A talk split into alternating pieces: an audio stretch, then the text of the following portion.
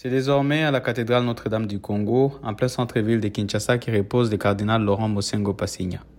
Dans son message de condoléances, le pape François le décrit comme un exégète, un homme de science, un grand homme spirituel, un pasteur intensement dévoué au service de l'Église partout où il a été appelé. Quel héritage le cardinal Mosengo lègue-t-il à l'Église et à la République? Bonjour, je m'appelle Fred Baouma, je suis directeur de recherche au sein du groupe d'études sur le Congo, centre de recherche basé à l'Université de New York. Dans ce 23e numéro de Ponajek, notre capsule audio qui tente d'éclairer les questions d'actualité en RDC, je médite sur l'héritage de l'archevêque émérite de Kinshasa décédé ce 11 juillet 2021 en France. Le cardinal Mosengo aura vécu 81 ans, dont plus de la moitié comme évêque, ensuite archevêque respectivement de Inongo, de Kisangani et de Kinshasa. À l'annonce de sa mort, Nombreux ont salué ses prouesses intellectuelles et son action en faveur des pauvres. D'autres ont rappelé ses qualités de polyglotte, il parlait 14 langues, ou encore son amour pour la musique. Car Tata Cardinal, comme il se faisait affectueusement appeler, a eu plusieurs vies.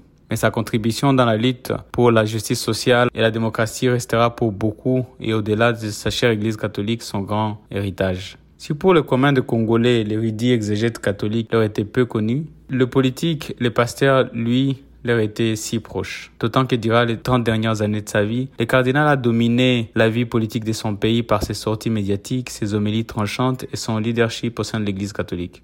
Le cardinal Mosengo aura même servi pendant quatre ans comme président du Haut Conseil de la République Parlement de transition. Et dans sa longue carrière de prince de l'Église, il n'a raté aucune occasion pour fournir de l'énergie aux différents courants contestataires. Mon rôle était d'étendre l'accord de sans qu'elle ne cède, se confiait-il au magazine Jeune Afrique en 2015. Ainsi, en 1992, lorsque la conférence nationale souveraine dont il dirigeait les travaux est bloquée par le président Mobutu, il laissera faire le prêtre contestataire et les laïcs catholiques dans ce qui sera connu sous le nom de la marche des chrétiens. En 2011, il n'hésite pas à critiquer durement le résultat des élections qui, selon lui, n'étaient ni conformes à la vérité ni à la justice. En 2015, alors que les émeutes éclataient à Kinshasa et dans d'autres villes du pays contre la modification de la loi électorale, il prêta de nouveau sa voix pour amplifier l'opposition à Joseph Kabila. Il récidivera en 2017 en relançant le comité laïque catholique et lorsque la première marche des laïcs catholiques fut violemment réprimée à Kinshasa, il n'hésitera pas à asséner sa plus grande critique au régime de Joseph Kabila avec cette phrase devenue culte.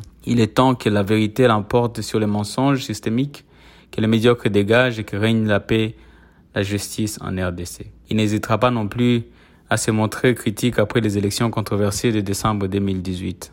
L'accord de l'aura souvent tendu jusqu'au bout et l'aura parfois cédé. Mais la tension que cela a chaque fois créée a contribué à faire avancer la démocratie et les libertés en République démocratique du Congo. À deux ans de nouvelles élections et alors que le climat politique devient de plus en plus tendu, l'Église catholique et ses millions de laïcs auront besoin d'un berger fort et d'une forte voix. Le cardinal Fridolin Ambongo saura-t-il assumer ce rôle? Il est clair qu'il en a les atouts, quoique son style, sa personnalité, sa trajectoire politique le distinguent de son auguste prédécesseur. Au discret et souvent diplomate Mosengo succède le fougueux et fonceur Ambongo. On l'a découvert d'ailleurs lors du dialogue de la Cinco, où lorsque le président de la Cinco Monseigneur Marcel Outembi au diplomate, Ambongo a choisi d'être le porte-voix de la ligne dure, ce qui lui attira la sympathie de la société civile congolaise. Désormais, c'est maître de l'archevêché de Kinshasa. Le cardinal Ambongo a les champs libres pour imprimer son style et rattraper le charisme du cardinal Mosengo, qui est de 21 ans son aîné. Le cardinal est mort, vive le cardinal. N'hésitez pas à rejoindre notre fil WhatsApp en envoyant GSC au plus 243 894 110 542 pour recevoir directement Ponajek chaque vendredi sur votre téléphone.